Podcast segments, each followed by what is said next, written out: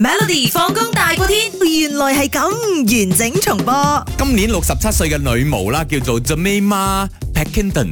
OK，咁佢就曾經準確咁預測過英國係會退出呢一個歐盟啦，某個網球選手佢會攞冠軍啦，同埋伊麗莎白女王二世呢就會過身啦咁樣。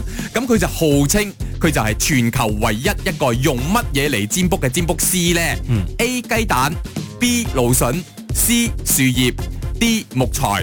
我覺得會係雞蛋咯，因為嗯雞蛋好似好特別咁。蘆筍點樣去占卜 哦？我喺度諗緊，哦，蘆筍都有機會嘅喎，嗯因為蘆筍咧佢有好多支梗，同埋佢可以一支一，誒得唔得嘅咧？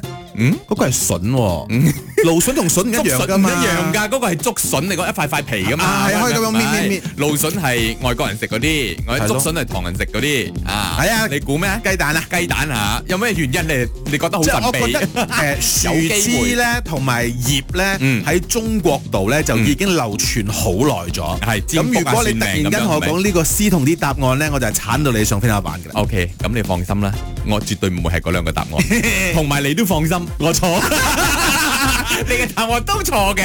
O K，嗱。傾一傾先咧，就係呢個啊女人啦，咁啊 Jemima 咧，佢就話喺八歲開始咧就接觸呢一個算命嘅嘢，係同佢姑姐嗰度學翻嚟嘅。咁佢占卜嘅方式咧，就係攞佢家鄉生產嘅蘆筍出嚟嘅。點樣去占卜咧？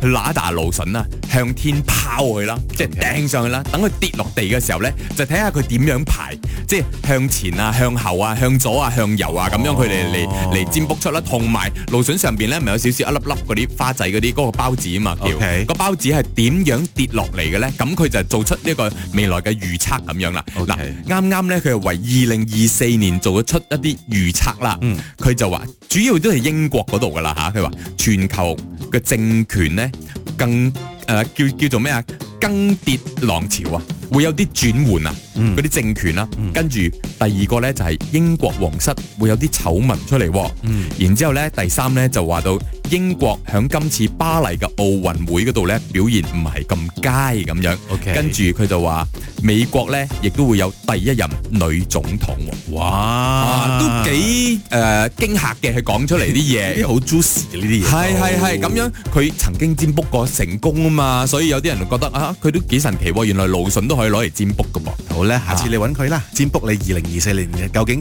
會唔會做大紅星咁咁樣樣你啊試？下用 雞蛋，你你估我雞 OK，蛋我嘛同你講，我試下用雞蛋啊，我攞個生嘅 掟佢口，睇佢點樣開，點樣開？ 點樣碎？點樣碎，啊係然之後我就你個你一定 紅，我聽日一定記得帶你嘅，然後你俾錢你我一定會唔記得帶雞蛋嚟多嘅。謝我同你講，你我聽日帶粒雞蛋嚟掟你。每逢星期一至五傍晚四點到八點，有 William 新偉廉同埋 Nicholas 雍舒偉陪你 Melody 放工大過天，陪你開心快樂閃閃閃。